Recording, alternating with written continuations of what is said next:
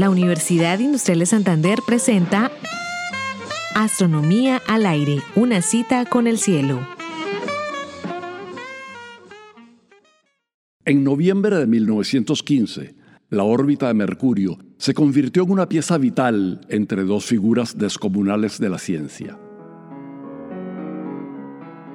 Isaac Newton y Albert Einstein. ¿A cuál de los dos habría de favorecer el comportamiento del rápido planeta? Hoy presentamos Newton, Einstein y Mercurio. Mercurio es el planeta que está más cerca del Sol y por eso es el que siente su atracción con mayor intensidad. Los astrónomos del siglo XIX habían advertido que la elipse que describe Mercurio en su trayectoria rota lentamente. Avanza un ángulo de 43 segundos angulares cada siglo.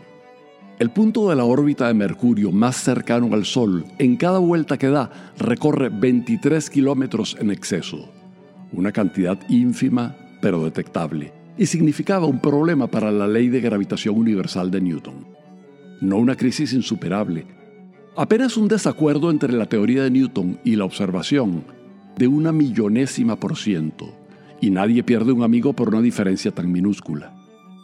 Pero debía buscarse una explicación para esa sutileza de Mercurio. Un astrónomo propuso una modificación de la fuerza de gravitación de Newton, sustituyendo 1 entre R a la 2 por 1 sobre R a la 2 con 16 millonésimas. La leve modificación lograba explicar el avance de la órbita, pero dañaba el ajuste con los demás planetas. Urbain Le Verrier propuso que la anomalía de la órbita de Mercurio se debía a la perturbación de un planeta inadvertido hasta ese momento. Al fin y al cabo, el propio Le Verrier había llevado a la teoría de Newton a la gloria al predecir con papel y lápiz la existencia de Neptuno, basándose en el comportamiento de la órbita de Urano. El planeta inadvertido tuvo nombre antes de nacer. Se llamaría Vulcano, el dios del fuego para los romanos, porque estando entre Mercurio y el Sol tendría que ser muy caliente. Vulcano nunca nació, simplemente no apareció, y lo que funcionó para Urano no funcionó para Mercurio. La teoría de Newton aprendió a convivir con la explicación del giro de la elipse como tarea pendiente. Es bueno aferrarse a las grandes teorías, y la de Newton lo era, a pesar de Mercurio.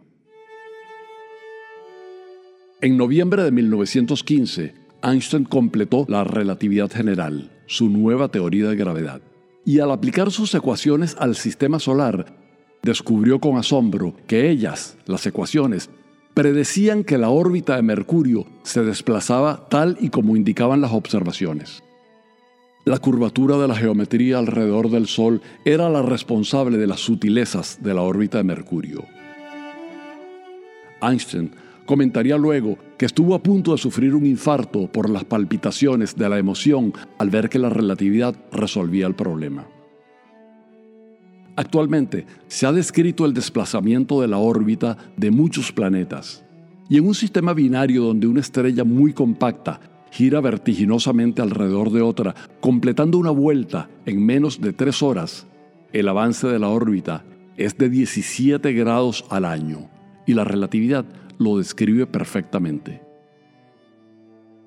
Newton, perdóname, escribió Einstein en sus memorias. Tú conseguiste la única manera posible en tu época para un hombre del más alto poder creativo. Hace 100 años, Mercurio nos hizo saber que había una teoría de la gravedad mejor que la de Newton. Mercurio, sin desmerecer a Newton, enalteció la figura de Einstein.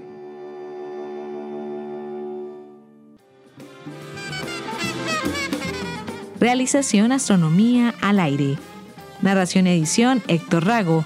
Grabación Jairo Campillo, equipo radio Telewis Comunicaciones. Twitter arroba astro al aire.